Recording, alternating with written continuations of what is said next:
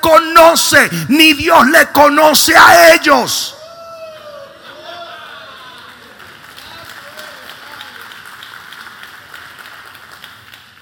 Te lo voy a probar. Segunda de Timoteo 3.1. Segunda de Timoteo 3.1. También debes saber esto, que en los postreros días vendrán tiempos peligrosos. ¿Por qué? Porque el diablo va a ir a la iglesia. No, hombre, no.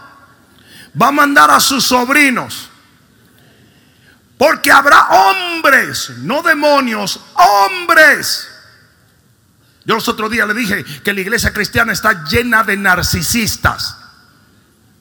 De gente que le encanta la iglesia porque tienen tanta maldad que el único lugar donde va a encontrar que le van a poner la otra mejilla después que ellos maldicen a alguien es entre los evangélicos. Si tratan de hacer eso ahí afuera, lo guindan. Vendrán hombres amadores de sí mismos, avaros. Uf, uf. Tenemos gente que no diezma. No, pero que yo tengo una razón si que eres avaro. Tú quieres el dinero y se lo das a Costco. se lo das a la Toyota.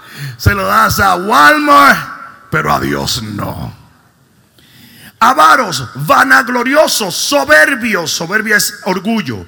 Blasfemos, aquellos que iban haciendo chistes contra el Señor. Desobediente a los padres. ¿Hay alguno de eso en las iglesias?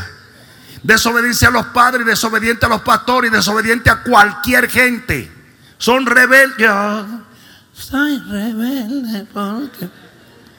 Ingratos, impíos, sin afecto natural. Una de las cosas que caracteriza a los narcisistas es que no tienen afecto por nadie.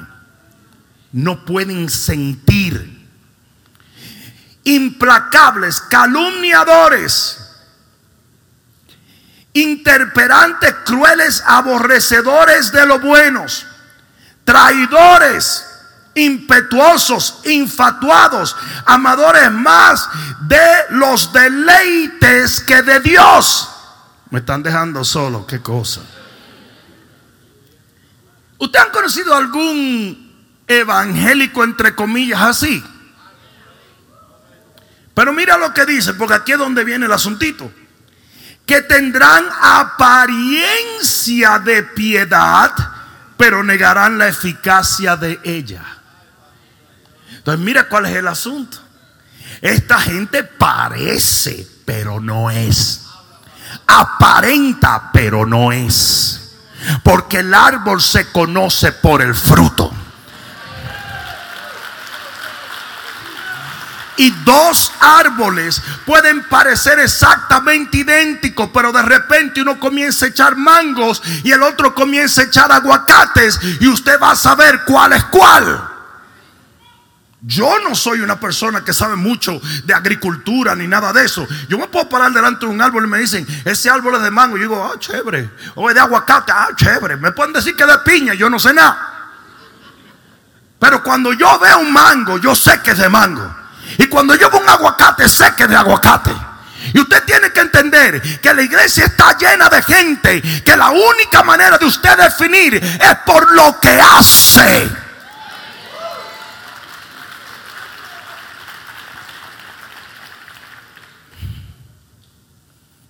Tendrán apariencia de piedad. ¿Cuántos de ustedes recuerdan el hijo, el hijo pródigo y su hermanito? Literalmente, si ustedes no supieran el contexto, ustedes dirían que el hermano mayor era más cristiano que el otro. Porque el otro cometió errores, sí o no. Y el otro se pudrió por afuera. Pero el otro estaba podrido por dentro. Y todo el mundo diría, no, no, no, yo quiero, yo quiero trabajar con el hermano mayor. Pero el hermano mayor estaba lleno de pudredumbre, era un sepulcro blanqueado lleno de muerte, de odio hacia Dios, de odio hacia la gente. Y así hay mucha gente en la iglesia. Son gente impías, aunque aparenten piedad. El hermano mayor fue tan barbarazazazazo. ¿Entendieron esa palabra, verdad? Fue tan barbarazo que corrigió al padre y le dijo, tú no eres bueno. Después fue y corrigió al hermano y le dijo, tú no eres bueno. ¿Y quién es bueno? Mí. Eso es narcisismo. Una gente que no admite errores. Que literalmente se cree más bueno que Dios. Ah, es, y tiene mucha religión. Aleluya, santo. Alábale. Y, y son, mira, son los primeros en dirigir la oración. Porque eso lo dijo el Señor. Harán oración para que por su palabrería sean estimados en alto. ¿Ustedes se acuerdan cuando el publicano y estaba orando delante del otro? Él estaba orando porque son religiosos por excelencia. Pero ¿qué sucede? Que su oración era una oración llena de orgullo. Yo no hago nada. Yo no estoy mal. Mientras que el otro decía, Señor, el publicano decía, Señor, ten misericordia de mí, yo sí que cometo errores. Y el Señor dijo, ese está correcto y aquel no.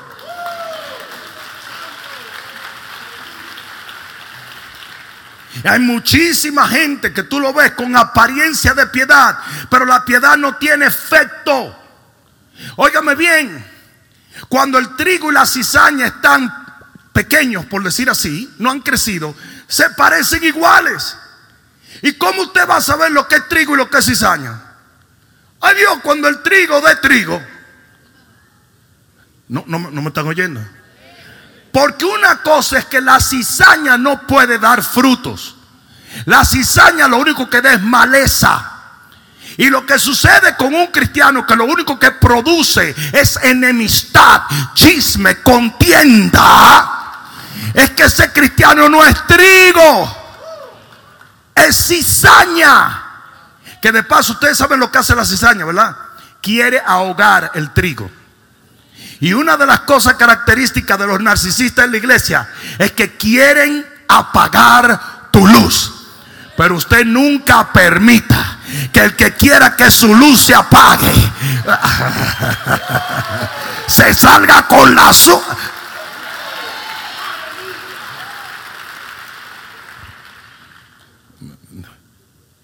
yo, pero ¿por qué no hablamos de otra cosa? ¿Qué dijo el Señor a los ángeles referente a la cizaña? No los voy a separar ahora. Los voy a separar al final de los tiempos. Y estamos en el final de los tiempos. Y viene una división en la iglesia cristiana lo que se llama la gran apostasía, que es una iglesia que va a abrazar todas las cosas del mundo y en nombre de la paz falsa que el enemigo promete, va a hacer amistad con el mundo.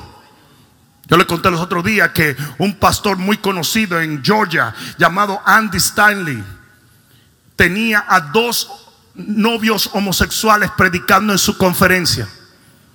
Y él no es el único.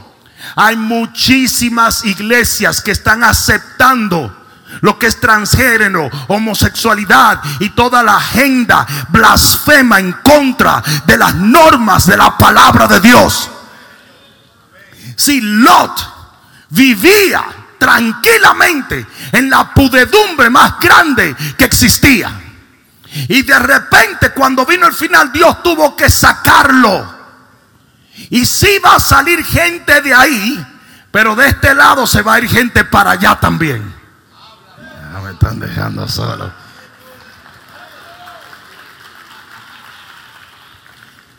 Y ustedes se van a dar cuenta de que gente que daba fruto, gente que le servía al Señor, gente que oraba y buscaba de Dios y predicaba el Evangelio, de repente se van a convertir en cizaña.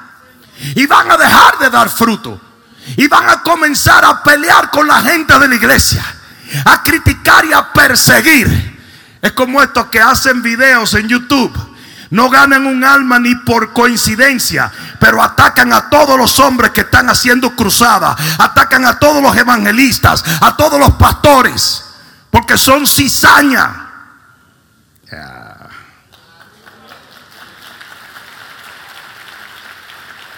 ¿Cuál fue la característica principal de las vírgenes insensatas? No tenían interés por el aceite. No le importaba el aceite, que es un símbolo del Espíritu Santo. Tenían lámpara. Estaban con el resto de la gente, pero no tenían espiritualidad. Y así muchísima gente